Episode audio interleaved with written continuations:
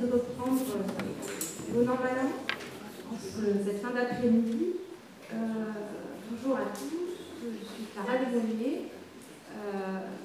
J'ai la chance d'être vice-présidente de cette association Anthropologia et de côtoyer tous ses membres tous aussi formidables.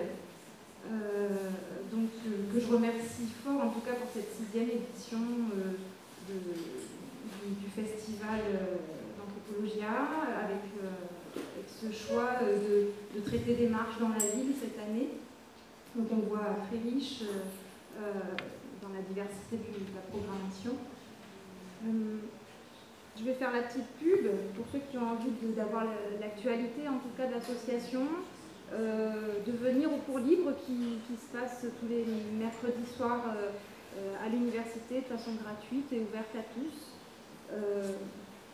Je vais aussi vous, parler, vous, notifier qu'il y a ici à prix libre des, petits documents que vous trouverez sur la scène. la petite bibliothèque, avec parfois j'ai une cinquantaine d'ouvrages et des, résumés d'ouvrages d'anthropologie pour ceux qui ont envie de s'initier c'est à prix libre, ça bénéficie à l'assaut pour lui permettre d'organiser quelques événements comme celui-là. Euh, vous avez aussi euh, ce petit livret-là qui est composé de, chroniques écrites par, euh, par des, membres d'associations, des petits moments de la vie ordinaire et, qui, de chacun, avec la subjectivité de chacun, la sensibilité de chacun, et je vous invite à, découvrir. Vous pouvez aussi les découvrir sur le blog de l'association voilà, l'idéal et l'actualité, et aussi ben, tous ces petits écrits, euh, euh, et puis des, recensions d'ouvrages, etc. Euh, rendez-vous sur le blog, rendez-vous cours libre, et puis merci d'être là. je vais du coup enchaîner avec ben, la présentation que j'avais prévu de faire, qui était prévu de, faire en, duo à deux voix aujourd'hui, avec Laurence Cotobi, qui est aussi anthropologue, qui, s'excuse de ne pas être là, elle est par des cours. Euh, mais euh, la présentation euh, a été pensée d'abord à deux et puis issue d'une réflexion commune, comme vous allez pouvoir le, découvrir.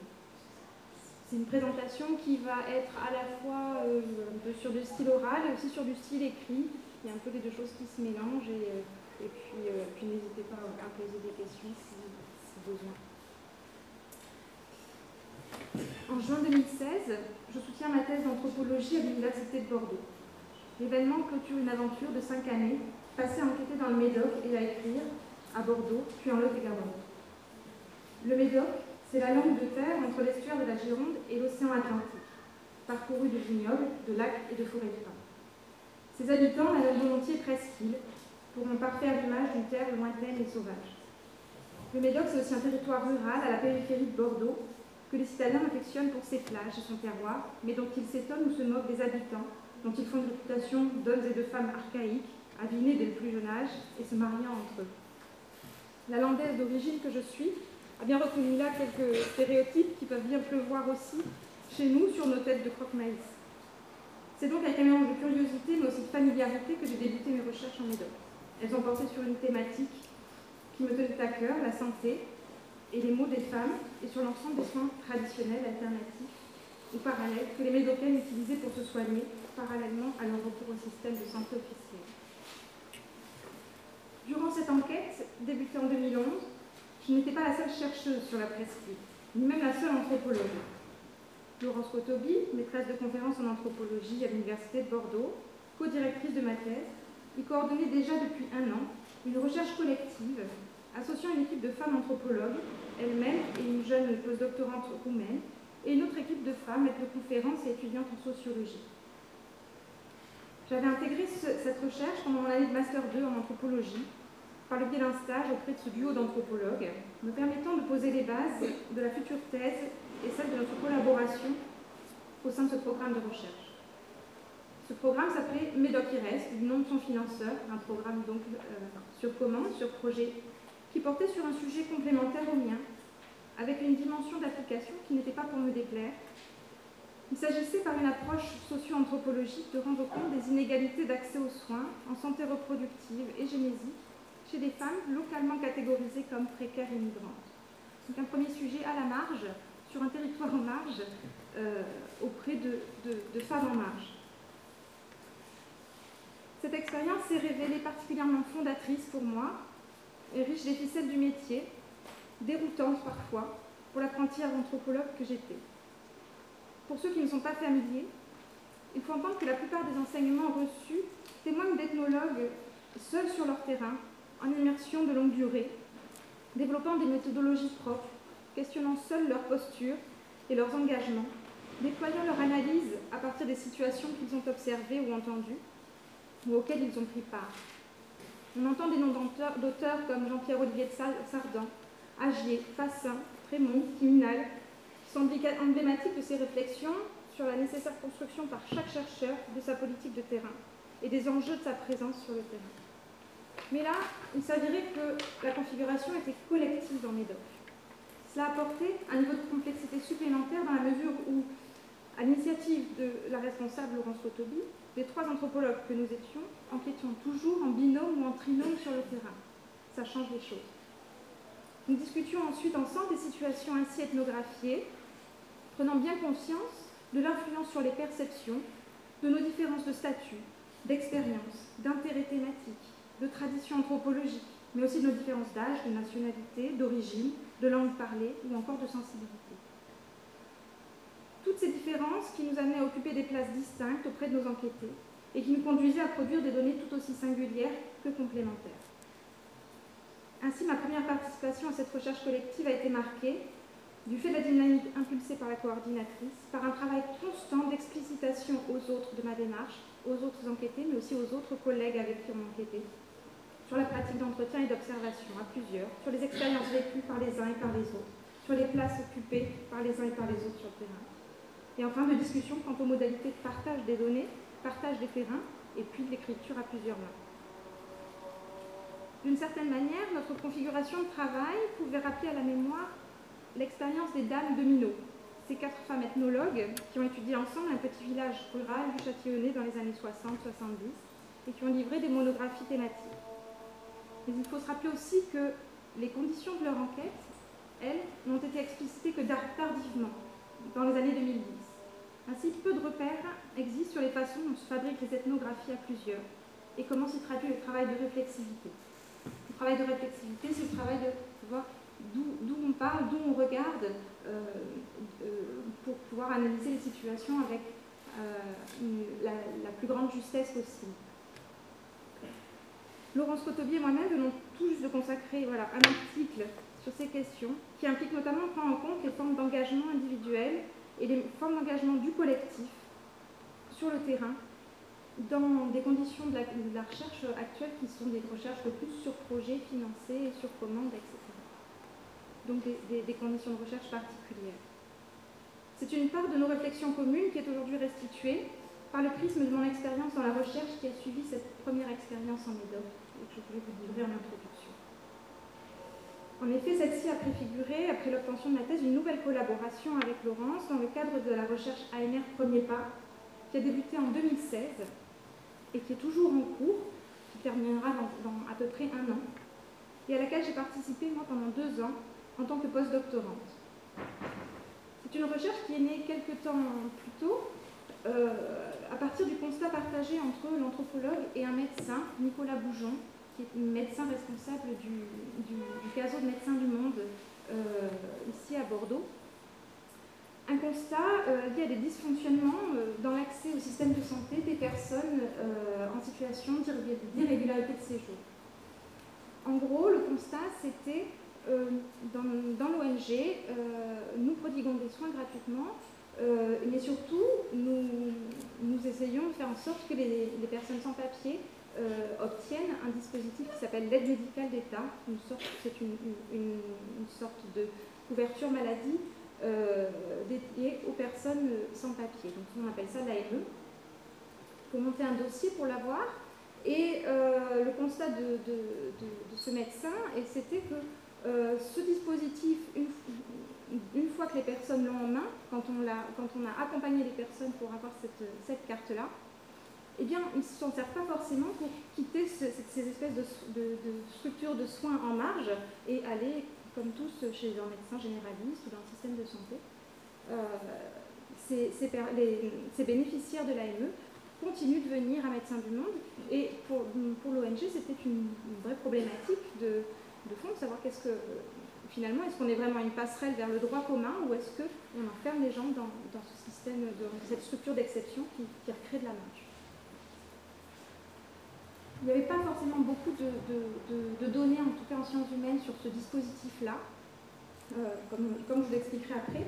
Et euh, de, ce constat-là est né ce programme de recherche Premier pas, euh, dans, à partir de 2015, et comme ça au fil du temps, avec un, groupe de chercheurs qui s'est constitué, associant au noyau de départ euh, anthropologues médecins, des économistes de la santé, avec un travail très euh, statistique et une vision très, statistique et, et, aussi économique forcément des choses des économistes de, Bordeaux et de Paris, ce qui a fait que le projet s'est organisé autour de Paris et de Bordeaux. Euh, il s'agit de Jérôme Guibert, Florent Jugeot et, euh, et, Paul Dournion. Une sociologue bordelaise, plutôt, qui travaillait plutôt sur la question de la participation et du, travail social, Marie-Laure Couchadon. Et donc de ce groupe s'organise un volet plutôt qualitatif, un volet plutôt quantitatif. Euh, qui, voilà, qui associe anthropologie, sociologie, médecine, et puis un volet quantitatif qui associe de l'expertise de, données administratives sur la question de, de, la consommation des soins des personnes qui ont l'AME, et, euh, et, un autre volet qui reposait sur la passation d'un questionnaire euh, auprès des personnes euh, sans papier bénéficiant ou non de, l'AME. Donc c'est dans ce, cadre-là que, j'ai pu être embauchée euh, en tant que postdoctorante grâce à différents financements qui ont pu être obtenus de la Fondation des, Amis de Médecins du Monde, de, de l'ARS en Aquitaine et de l'AMR. Quelle chance, mais aussi quel challenge pour moi d'intégrer cette équipe qualitative euh, de, de, ce projet. Finalement, de mon expérience de recherche dans le Médoc, je me sentais devoir tirer différents ancrages, des ancrages théoriques en anthropologie de la santé, de la maladie, des connaissances globales sur le système de santé et, des travaux sur les inégalités sociales de santé. J'avais aussi dans ma besace mon expérience d'enquête en collectif, et sur ce projet bien nécessaire, puisque la nouvelle configuration était là plus large et en plus pluridisciplinaire, multisite, avec des objectifs communs, fixés et contractualisés, et, des, et des méthodologies complètement euh, différentes.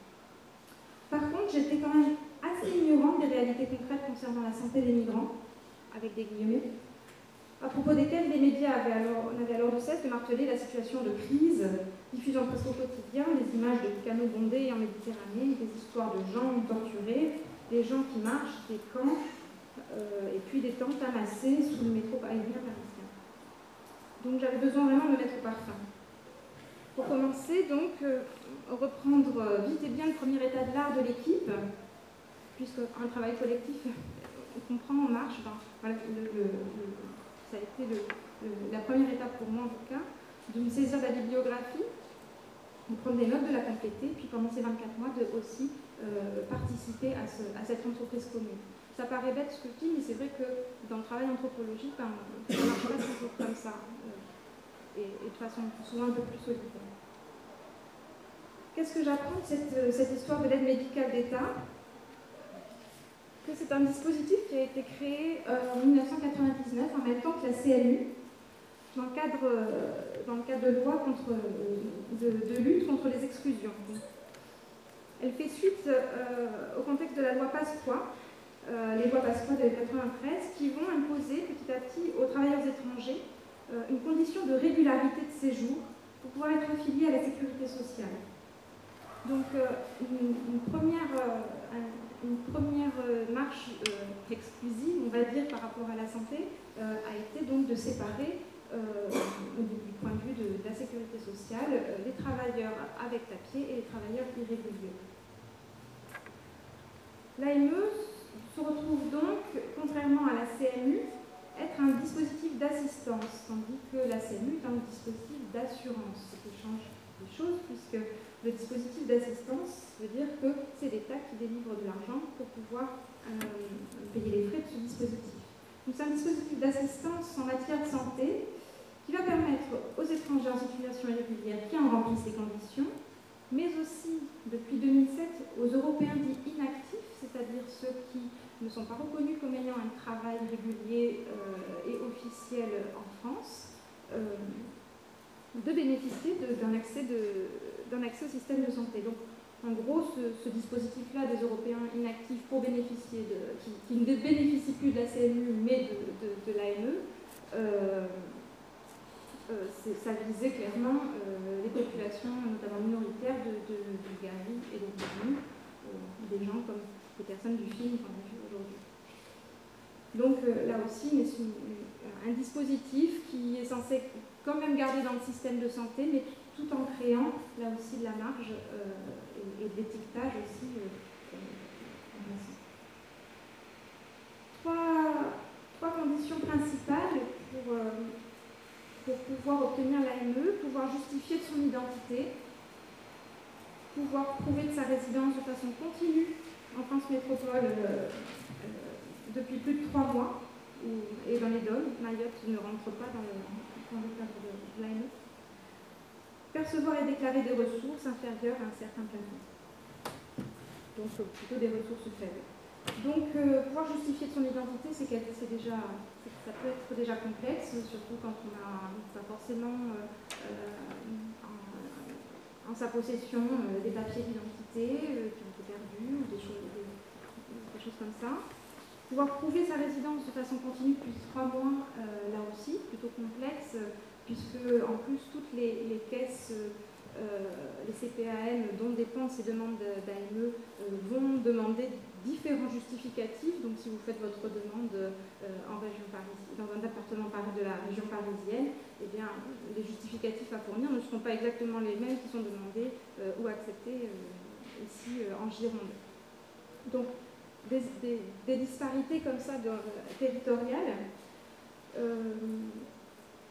et puis, il faut pouvoir, justifier de, de, rien gagner, euh, ce qui, euh, a, depuis, ce qui depuis peu euh, est, fait l'objet d'une culture du soupçon, c'est-à-dire que quand les gens disent qu'ils ne gagnent rien, il y, a, aussi le soupçon de, la part des, agents qui s'occupent d'octroyer l'AME, de, de, fraude ou de, ou de, de mensonge vis-à-vis de sa condition euh, particulière. Parce qu'on entend, ils ne peuvent pas vivre de rien. Donc, euh, euh, trois conditions qui, qui ne facilitent effectivement pas tout à fait l'accès à ce dispositif-là qui est censé pouvoir apporter une aide à tous. Donc, comme je disais, l'obtention de l'AME, ça se fait après des démarches administratives euh, auprès de la CPAM, avec un dossier à constituer, avec un formulaire CERFA à remplir, des, justificatifs à préparer, valides, euh, photocopier. C'est valable un an, et puis après, il faut tout recommencer au bout d'un an. Donc, les droits ouverts par l'AME, il y a quand même un panier de soins assez large ça exclut en tout cas euh, certains soins qu'on considère pas, euh, euh, qu'on considère pas forcément à, rendu, à bénéfice rendu suffisant pour la santé. Donc on enlève les cures, il n'y a pas les cures thermales, il n'y a pas l'assistance médicale à la procréation, et puis il n'y a pas certains médicaments, notamment certains médicaments qui servent en psychiatrie. Donc, pour certains médicaments ou pour des gens qui sont déjà dans des circuits d'aide médicale à la procréation, par exemple, et puis qui à un moment donné perdent leur papier, etc., la continuité des soins peut, se révéler délicate. Aujourd'hui, en 2018, il y a 300, enfin aujourd'hui, en 2018, il y avait 318 000 personnes qui bénéficiaient de ce dispositif. Donc la recherche va, de premier pas va vraiment euh, essayer de, à partir de ce dispositif-là de l'aide médicale d'État, de, tirer un petit peu les, produire une connaissance à partir de cet objet-là sur les parcours, les parcours des personnes, euh, les parcours de soins des personnes, à quel moment euh, l'AME devient un frein ou un levier À quel moment l'AME est-elle est-elle obtenue Et puis quand on l'a, est-ce que, est que est-ce qu'on l'utilise Est-ce que ça permet vraiment un accès dans le système de soins On est quand même dans un contexte de, débat politique euh, qui s'interroge, qui, remet régulièrement en question ce, dispositif-là de l'aide médicale d'État, qui est vu comme euh, trop coûteux, comme un appel d'air pour le, pour le, un appel d'air migratoire, euh, avec l'idée de répandue, les stéréotypes répandus, que les, personnes, les migrants viendraient pour se soigner en France et profiter ou abuser du système de santé.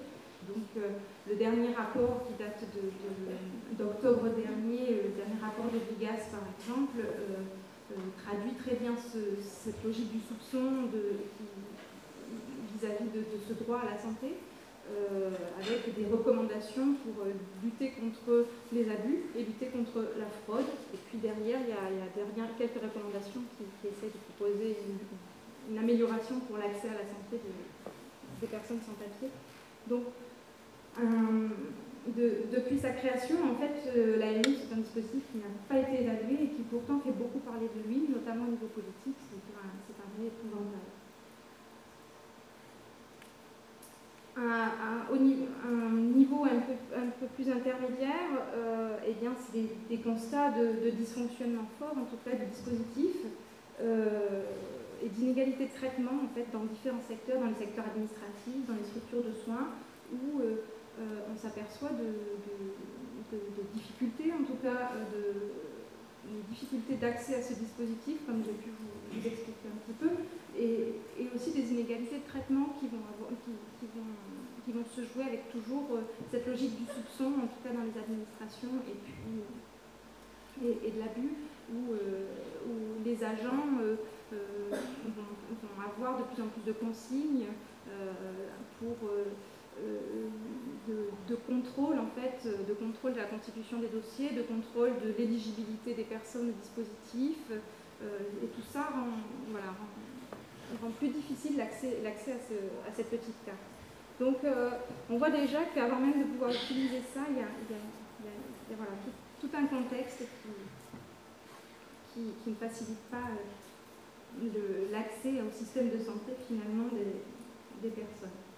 Et puis, des, études un peu récentes euh, montrent aussi que euh, chez l'état de santé perçu, en tout cas, c'est des, personnes euh, migrantes, pas forcément sans papier, mais plus globalement, ce qui montre l'enjeu fort aussi d'une telle recherche. c'est un, mauvais état de santé perçu, les gens, quand on leur demande comment va la santé, comment ça va un peu, on, s'aperçoit que, sur plein de raisons, le, qui sont liées forcément aux conditions de logement, aux conditions d'alimentation, au travail, euh, à, des histoires familiales, euh, un mauvais état de santé perçu et un état de santé euh, qui se dégrade au fur et à mesure du, temps passé en France. Donc avec des, états de santé qui, se révèlent meilleurs au moment de l'arrivée et puis qui petit à petit, au bout d'un an, sont plus dégradés, puis au bout de deux ans encore plus, etc. Donc quelque chose de complètement antinomique par rapport aux dispositifs qui sont censés être mis en place et, fonctionner. Donc les objectifs de la recherche étaient de pouvoir éclairer un petit peu, voilà, comme je vous disais, à partir de, ces, à partir de ce dispositif, euh, des parcours de soins, des trajectoires, des, logiques d'appropriation euh, du système de santé euh, et, puis, et puis de l'accès aux soins. Donc dans l'idée, quelque part aussi derrière d'une application, pouvoir participer à améliorer concrètement euh, l'accès effectif aux soins des personnes euh, en, proposant des, en proposant des pistes. On est là dans une, anthropologie plutôt appliquée, du coup, euh, qui n'est pas là aussi sans enjeu. Pour moi, participer à relever ce type d'objectif-là était l'occasion de, de participer, euh, d'apporter une part de, contribution sociétale finalement face à ce que l'actualité diffusait. En tant que citoyenne, en tant que personne, peut-être plus qu'en tant qu'anthropologue. En tant que personne, en tout cas, ça fait résonner chez moi un besoin profond de justice sociale, l'envie de produire des savoirs qui peut-être aideraient à rendre le quotidien de ces personnes qui m'étaient finalement totalement inconnues, un peu meilleur, sans avoir trop forcément idée aussi de quel meilleur ils attendent.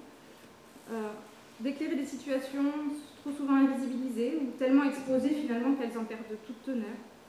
Ça m'a aussi ramené à mon histoire familiale, celle de mon grand-père, dont les parents avaient dû l'Andalousie dans les années 30, parce que selon ses mots, ils crevaient la dalle. Et aujourd'hui, peut-être qu'ils auraient été considérés comme des migrants économiques, comme on voit parfois dans la presse. Ceux qui sont un peu moins légitimes que les migrants politiques ou les migrants climatiques.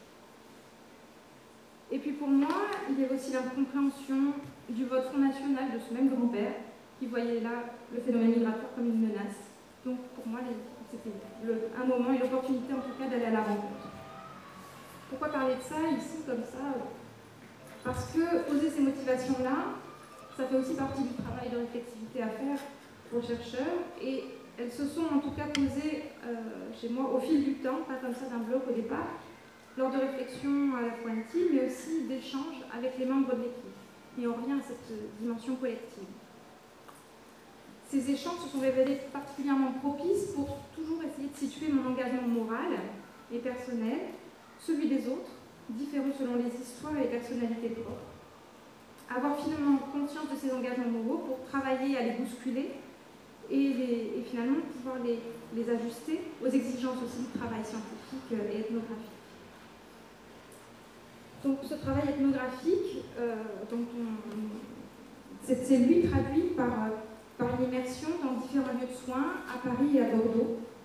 Donc des lieux de soins, des lieux d'accueil social, euh, des associations d'aide, des domiciles, des squats, la rue, à la rencontre de, de personnes en situation irrégulière ou des personnes qui l'ont été, ou des personnes qui sur le moment ne l'étaient pas puis qui le sont devenues avec toujours cette logique du temps long dans l'immersion et, cette poursuite, des, cette, quête des parcours, d'une vision dynamique des choses.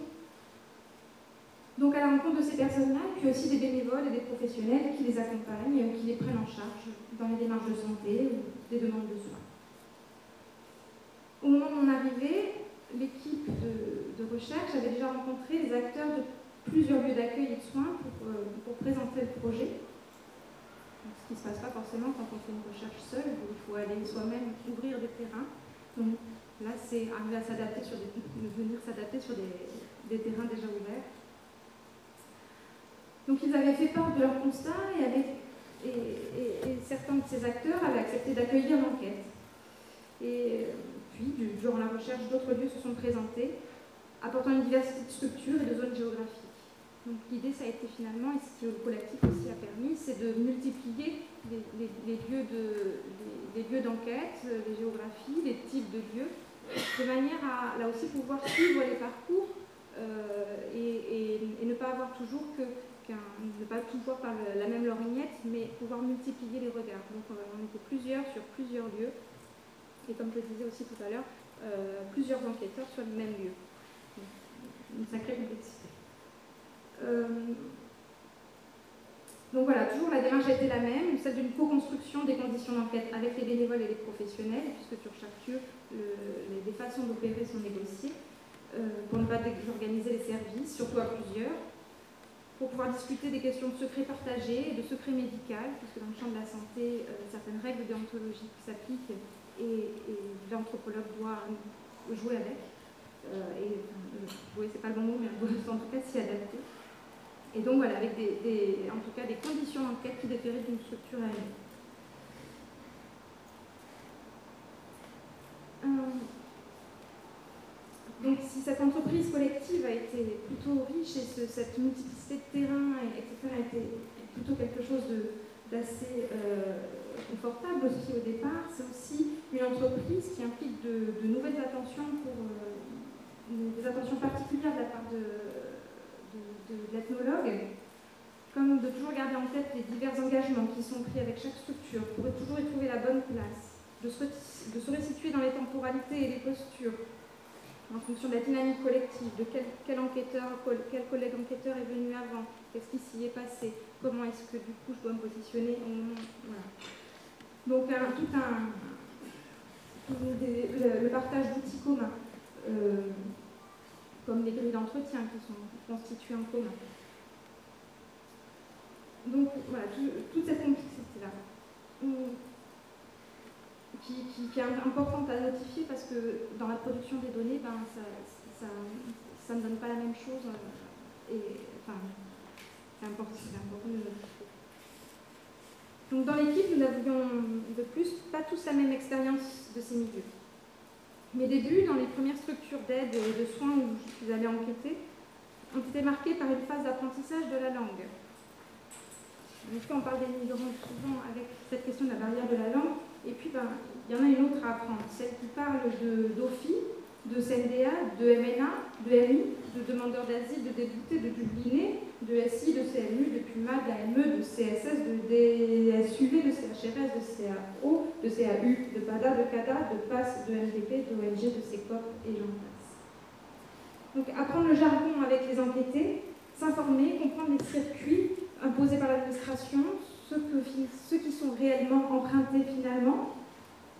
Euh, ça a été une autre, grosse étape de ce travail, euh, là aussi le collectif a été profitable dans l'apport de, connaissances de certains, et puis aussi ben, dans l'étonnement de ceux qui, comme moi, découvraient à la fois l'imperméabilité et la complexité de ce langage, de son administratif, associatif, sanitaire, social, que les personnes migrantes, elles aussi, ont à s'approprier dans leur parcours.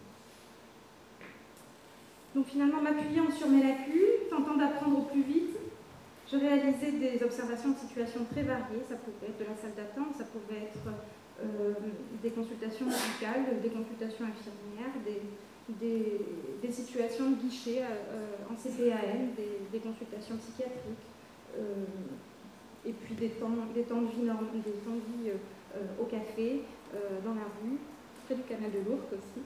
J'ai reconnu quelques, quelques endroits. Euh, et voilà, ça, va varier en tout cas, toujours dans cette logique de, continuité de, de, parcours et de multiplicité des regards. Euh, avec une démarche euh, qui parfois s'éloignait un petit peu des, méthodes qu'on avait décidées communément, puisque chacun, avec sa discipline particulière, personnelle propre, euh, pouvait là aussi euh, euh, s'en dégager pour aussi produire avec sa propre subjectivité des données. Par, exemple, dans, mes entretiens, j'ai laissé une grande place aux conversations, aux échanges informels, comme ça se fait en anthropologie, ce qui pouvait être complètement déroutant pour les économistes se demandais bien euh, qu'est-ce que je pouvais bien noter et puis pourquoi il n'y avait pas d'entretien. De, euh, euh, déjà, il n'y a pas de questionnaire. Alors en plus, si c'est juste des notes prises à la volée, d'échanges comme ça sur, sur, un bout de trottoir. Puis ça a pu aussi étonner les médecins, les sociologues de cette démarche ethnographique-là, qu'il faut toujours expliciter aussi dans, ces démarches collectives. En tout cas, pour moi, il me semblait plus adapté d'avoir juste un carnet, voire aucun. Euh, et puis, euh, un, regard de, la diversité de profils des, personnes que j'ai pu rencontrer euh, et, des, conditions d'entretien qui étaient possibles. Parce la possibilité d'aller dans un, logement ou de se déplacer était assez limitée, donc il fallait pouvoir là aussi jongler, jongler de jongler, s'adapter, comment, comment, se, comment se contacter euh, quand euh, il n'y a pas forcément un téléphone ou des sous pour payer le, téléphone, comment euh, se retrouver quand le, logement de l'un est que temporaire ou chez d'autres, comment, comment organiser un rendez-vous avec un interprète quand on ne sait pas trop où sera la personne. Donc voilà, il a encore une enquête qui n'était pas sans défi. Mais là où finalement le, collectif a été aussi important, cette recherche en terrain sensible, vous l'aurez compris, c'est aussi dans la possibilité d'échange et de passage de relais, quand les situations se sont révélées trop difficiles, notamment émotionnellement, ou posant des dilemmes moraux, mettant en tension la posture de l'ethnologue, ses objectifs, sa moralité, la place qu'il avait pu trouver sur le terrain. Le collectif tend ainsi un puissant miroir réflexif offre des pistes de sortie. Je vous en propose un exemple avec celui d'Ibrahim, euh, qui est une personne rencontrée parmi d'autres, avec un parcours particulier et qui nous saurait représenter toutes les personnes sans papier et leur parcours de soins qu'on a pu rencontrer, mais qui est là l'exemple qui vous est proposé aujourd'hui. J'ai rencontré Ibrahim, 32 ans, sénégalais, dans une association proposant des consultations médicales gratuites. Ce jour-là, il voit une infirmière et j'assiste à, la consultation. Euh, là aussi, où, s'asseoir pendant la consultation? Est-ce qu'on se met à côté d'Ibrahim? Est-ce qu'on se met à côté de l'infirmière? Est-ce qu'on se met sur le côté Et tout ça euh, joue bien sûr sur, euh, ce qui va se passer dans la situation?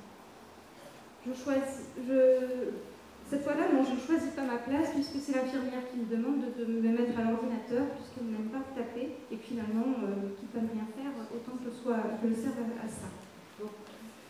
Non, plus poliment, elle me dit que ça, l'aiderait bien et qu'elle n'est pas très forte avec l'ordinateur. Euh, ce jour-là, Ibrahim fait un récit, le récit de son arrivée, cinq mois plus tôt, euh, où il est arrivé avec une femme française qu'il a rencontrée au Sénégal, euh, qui lui avait proposé et payé le billet d'avion pour venir s'installer chez elle à Bordeaux en attendant de pouvoir faire sa vie. Et puis finalement, il s'est retrouvé à, travailler pour elle dans son entreprise de nettoyage. Euh, et puis le, week-end, à garder les enfants euh, sans, rétribution. Elle, payé en, elle lui offrait le le couvert et du tabac. Et, puis elle avait gardé aussi ses papiers, son passeport, dont il avait juste gardé les photocopies, euh, en lui disant qu'elle s'occupait de tout côté papier. Il récite pour lui, en fait, au moment où on le reçoit, ça fait une semaine qu'il a fui ce logement, euh, considérant qu'il a été maltraité, euh, maltraité parce que euh, trop de travail, maltraité parce que trahison. Il nous fait donc un récit de, cette exploitation, de cette, mauvaise expérience, de sa fuite, et puis de, la rencontre avec une, femme compatriote qui le loge depuis et qui l'a amené à l'association euh, ce matin-là pour, euh, euh, pour, voir ce qu'il avait à faire et puis commencer ses démarches. en tout cas, il explique à l'infirmière que s'il est là, c'est parce qu'il se sent stressé, qu'il a besoin de vitamines et parce que ses pensées l'empêchent de dormir. L'infirmière, elle tente de faire son bilan, qui aidera le médecin en posant tout plein de questions sur l'état de santé, les antécédents, euh, l'état des jours des vaccins, l'état des jours des dépistages, euh, les opérations prévues, etc. Donc, une conversation euh, pour le moins décalée, mais qui, bon an, voilà, ce jour. Ibrahim, en tout cas, lui, me, me semble jouer les bons élèves, dit qu'il est d'accord pour tout, pour tous les dépistages, pour tous les vaccins. il, je ne pourrais pas assister à la consultation médicale, mais quelques, quelques temps plus tard, Ibrahim en fait un récit. Finalement, là aussi, très satisfait du traitement donné par le médecin. Je vous livre quelques extraits de, cet entretien. Il me dit Oui, je suis très content et ça me fait un grand plaisir aussi, parce qu'en regardant ma santé, finalement, ça va.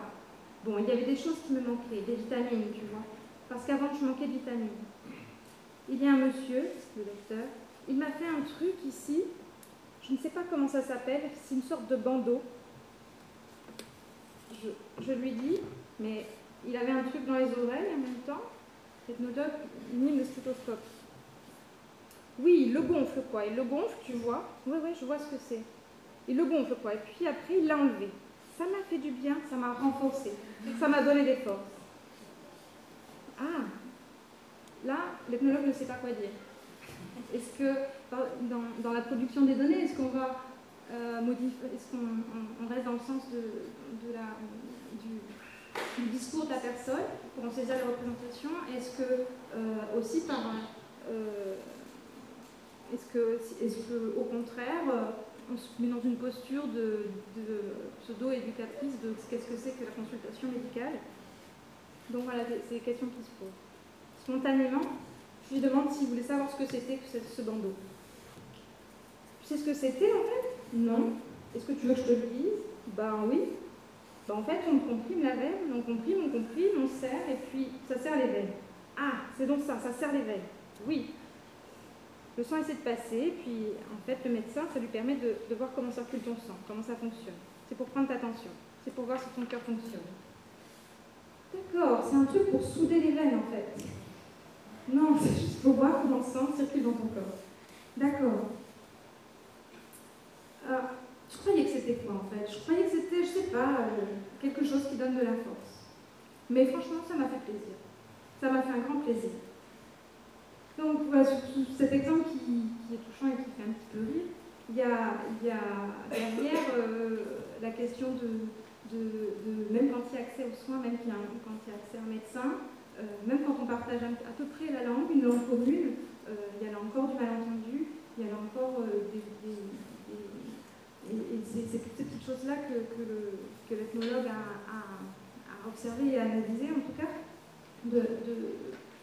voir que les attentes de soins, en tout cas les besoins de soins, les, les, attentes vis-à-vis du patient ou les, représentations qu'on se fait en tout cas de des, connaissances du corps, de ses attentes, des connaissances des, pratiques médicales euh, euh, sont, parfois très, très euh, très, très, d'une autre. Donc là et, ça montre aussi de, quelle posture doit, prendre l'ethnologue dans ce, dans, ce type d'enquête-là et euh, sur la santé, où je rejoins Martin qui disait tout à l'heure aussi que les, les, les, enjeux en fait, euh, qui sont derrière ces, ces enquêtes-là euh, exige qu'il y ait un moment, il y ait une implication et qu'il y, ait une intervention euh, juste spontanée. C'est ce fameux engagement moral, citoyen dont on parlait tout à l'heure et dont il faut faire la balance souvent quand c'est une enquête sensible avec, euh, avec l'enjeu scientifique. Autre moment, j'ai eu aussi l'occasion d'assister à un rendez-vous avec une assistante sociale pour le dossier d'AME euh, d'Ibrahim. Donc c'est toujours dans une association et non pas dans une CP, dans à la CPAM, à la Sécurité sociale ou dans un CCAS. Donc on voit qu'il y a un choix d'institution là aussi qui est fait. C'est là-bas que j'y constate qu'Ibrahim ne sait ni lire et écrire, puisqu'il signe d'une croix euh, en bas du formulaire qu'on a rempli pour lui, une fois qu'il a écouté toutes les informations et, donné, les, siennes pour, pour remplir le formulaire. On lui dit qu'il doit ramener des papiers euh, et, quand ce sera fait, euh, le dossier pourra être, euh, pourra être monté et puis il pourra le retirer à la sécurité sociale. Quand je le revois deux mois plus tard, ça fait deux jours qu'il n'a pas mangé, on s'assied quelque part avec des sandwichs et on discute. J'en viens à lui demander où, en est sa démarche. Et le dossier avec l'aide médicale d'État, alors tu l'as fait, tu l'as pas fait? Le dossier pourquoi? Sais, pour l'assurance maladie, pour, la carte là, d'AME, pour que je parte quoi? Non.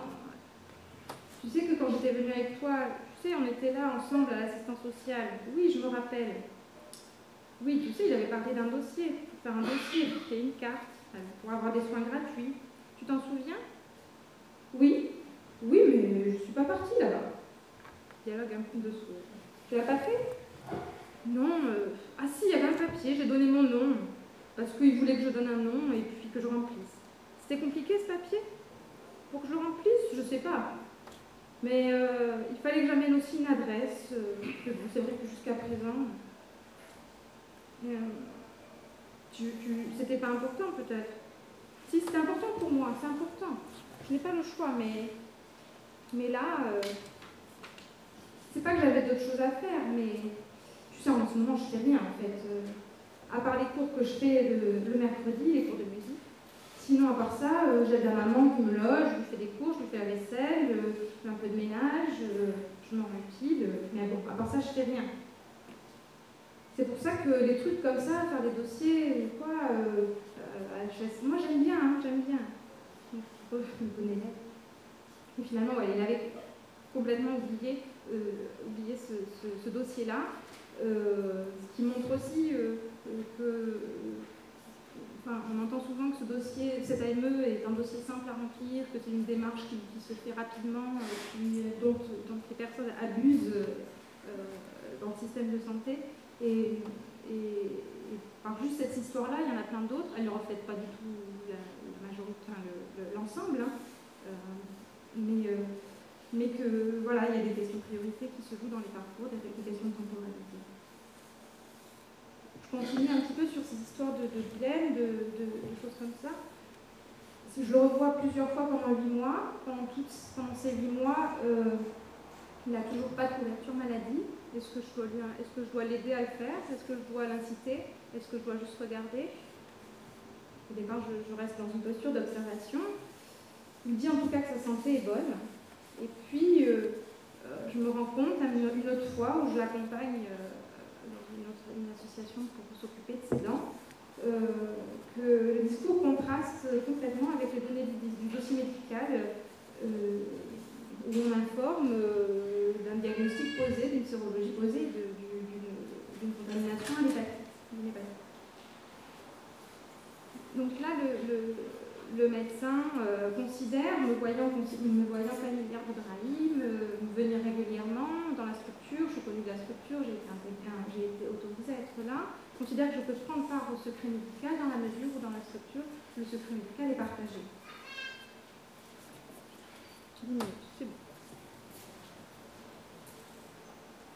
Moi, ce qui me pose problème à ce moment-là, pareil, je me demande de, tenir, de choisir une posture, euh, c'est que si Ibrahim est atteint d'une hépatite, euh, moi en tout cas dans mes nombreux échanges avec lui sur sa santé, euh, je doute du fait qu'il connaisse le diagnostic. Je sais qu'il n'a toujours pas de couverture maladie et que si dans le cas où un problème survenait, ça pourrait poser un problème. Il me dit aussi avoir rencontré une jeune fille récemment. Je m'inquiète aussi pour elle. La situation pose donc là un dilemme aussi dans mon engagement moral, car je considère devoir porter assistance à Ibrahim, dans la mesure où je détiens une information importante pour sa santé et celle de ses proches. Mais se pose la question de savoir s'il a été bien informé de ce diagnostic, s'il l'a compris, s'il se soigne. Et puis, il me demande aussi comment moi je vais pouvoir, en tant qu'ethnologue, produire une donnée fiable sur la santé d'Ibrahim dans ce contexte-là, où on ne sait pas s'il est malade, il n'est pas malade, s'il connaît son diagnostic, etc. Je présente alors, donc là le rôle du collectif a aussi été euh, important dans cette situation-là, présente la situation à l'équipe, anonymisée bien sûr, euh, puisque c'est des engagements que je prends, prend auprès de nos enquêtés, qu'ils soient anonymisés, y compris euh, euh, au sein des membres de l'équipe. je présente la situation à l'équipe pour m'informer auprès des, soignants, donc il y a le médecin, et puis Laurence Rotobi est anthropologue et infirmière, et il y a aussi notre stagiaire étudiante de Master 2 en anthropologie infirmière, donc de d'avoir des soignants dans l'équipe. Sur cette maladie, je m'informe sur la maladie, sur les risques encourus pour lui et ses proches. Euh, et, ça permet de réfléchir ensemble, de mener une réflexion euh, qui a notamment porté sur la place de l'ethnologue et de ses affects finalement dans cette situation d'enquête, de clarifier ma posture, de savoir si, avec des questions qui dérangent aussi, est-ce que j'étais vraiment autorisée à obtenir cette information finalement qui me pose problème j'étais autorisée à l'avoir au vu des débats euh, sur les règles déontologiques euh, qui entourent la question du secret médical partagé, qui n'est pas une question réglée en France. Comment je me saisis de cette donnée dans l'enquête, mais aussi de la relation de confiance qui s'était établie avec Ibrahim jusque-là? Peut-être que c'est il et qu'il n'a pas voulu me parler de ce, de, ce diagnostic. J'en profite d'ailleurs pour confier à l'équipe que petit à petit, mes relations avec Ibrahim se, complexifient parce que euh, Ibrahim, euh, des, enjeux de genre se posent de, plus en plus. Euh, Ibrahim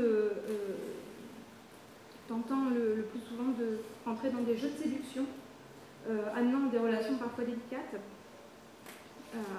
Des, situations qui ont déjà été connues par les, anthropologues qui sur, le genre et sur le genre des ethnologues sur le terrain. En tout cas, là, j'ai le même âge qu'Ibrahim, qui est plus ou moins célibataire suivant les discours qu'il me tient, et qui semble se saisir de l'attention que je lui porte pour instaurer une relation, euh, une relation de, séduction, de drague, peut-être sous-tendue par l'espoir d'une.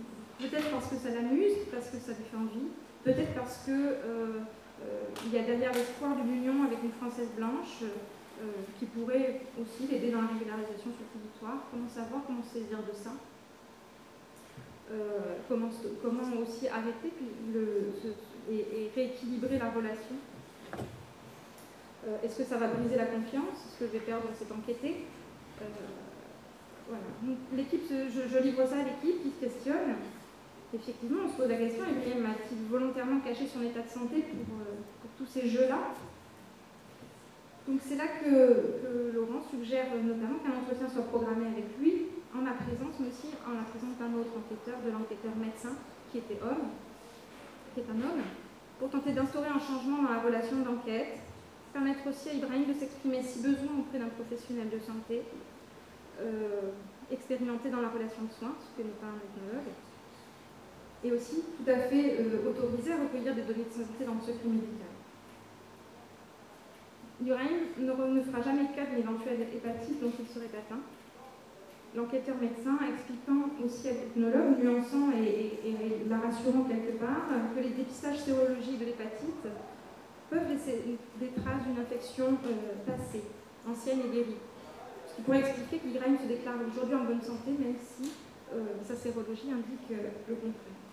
En tout cas, ce qui a été choisi de faire, c'est de maintenir une vigilance à deux, Ibrahim pouvant contacter soit l'un, soit l'autre euh, par téléphone si besoin, prenant des nouvelles de temps en temps, allant marcher dans, les quartiers, le quartier de, temps en temps. Voilà, c'était un petit bout de, cette enquête-là que je voulais vous livrer ici aujourd'hui, sa richesse, sa complexité dans la production ethnographique qui, est, qui, a encore lieu, qui est encore cours.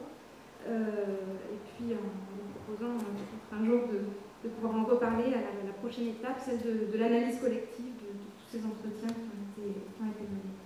Juste un petit résultat de l'enquête quantitative qui,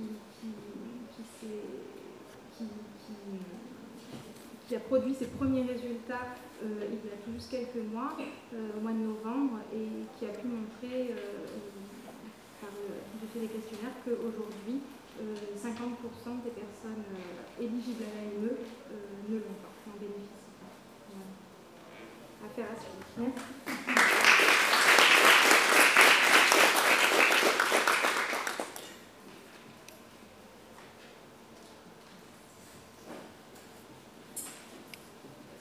Il y a des réactions, des questions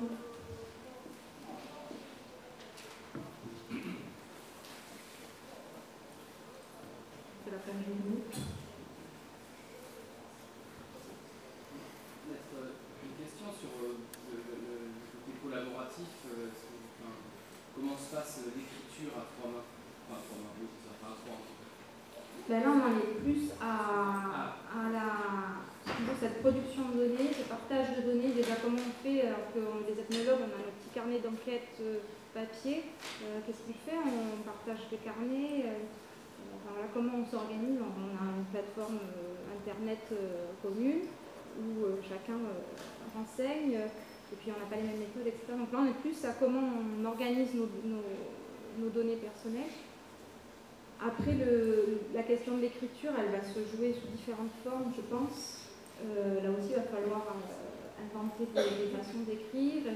Il y a aussi le fait que sur le terrain, euh, chacun avait plus ou moins des thématiques qui lui tenaient à cœur ou dont il était plus familier. Laurence, par exemple, plus sur l'interprétariat. Moi, j'ai plus regardé du fait de ma thèse d'avant aussi les, recours non conventionnels, des, des, choses un peu alternatives ou traditionnelles que, utiliser pour soigner. Donc chacun a aussi une petite entrée différente qui, va, qui, va, qui va mobiliser euh, peut-être sur des écrits plus individuels. Et puis après, voilà, suivant les terrains qui ont été investigués aussi, il y aura tout un jeu de, croisement là aussi euh, dans l'écriture. Ça va, ça va être challenge aussi. euh, la euh, plutôt de la les voix des interlocuteurs dans l'écriture. Vous savez, beaucoup là, en temps, enfin, est-ce qu'il y a des textes où on a euh, des jeux j'ai différents dans le texte en Ça pourrait, hein, ça peut. On maintient la différence des, des voix des différents interlocuteurs qui coécrivent, plutôt que de noyer la, des données comme, Ouais. comme. Ça, ça peut être, ça peut être une solution. Parce que dans la littérature, on voit bien qu'il y a des, enfin, on peut trouver ce genre de, de choses-là, ou même ça peut être des, effets de ponctuation, des effets de, de, de- de- de police, etc., qui permettent de discerner dans l'écriture, euh, d'un point de vue de sociologue, d'un point de vue d'anthropologue, d'un point de vue d'économiste.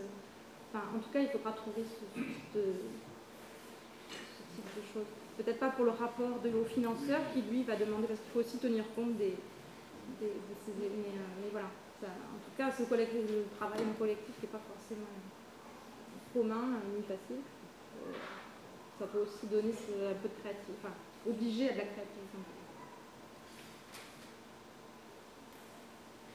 Euh, moi, je me demandais ces questions autour euh, du, du genre et du rapport avec l'enquêté. Est-ce que vous pensez à rendre compte à l'écrit, à faire une partie réflexive euh, ça ne rentre pas du tout dans la commande que vous avez, peut-être d'autres textes rentrent là-dessus Est-ce que vous pensez le rendre compte euh, Oui, je pense qu'il faudra, il faudra effectivement le rendre compte parce que, enfin, en- si ça vous intéresse, Isabelle Coutan qui a travaillé là-dessus, euh, euh, je pense les gens d'en bas sur, ses relations avec les, personnes migrantes à Paris dans son quartier et, euh, et- justement elle, elle rend beaucoup compte de ça, sur ben, euh, ça, renseigne sur les, normes qui régissent les relations entre euh, sexes, les postures et puis, les représentations et tout ça. Donc oui, il faut en rendre compte parce que ça fait partie de la donnée.